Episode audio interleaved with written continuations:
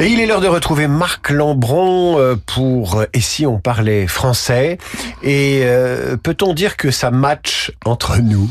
Bah, euh, matcher, euh, to match en anglais.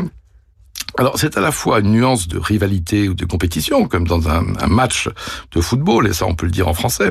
Mais to be a good match, ça veut dire aussi être bien ensemble, être bien assorti.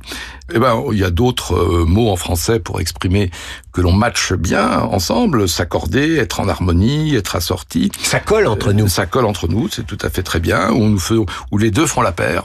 Donc plutôt que de matcher comme des fous, euh, nous devrions nous accorder euh, ou être euh, en harmonie, comme vous et moi faisons la paire. Exactement, et j'en suis ravi tous les matins vers 7h20.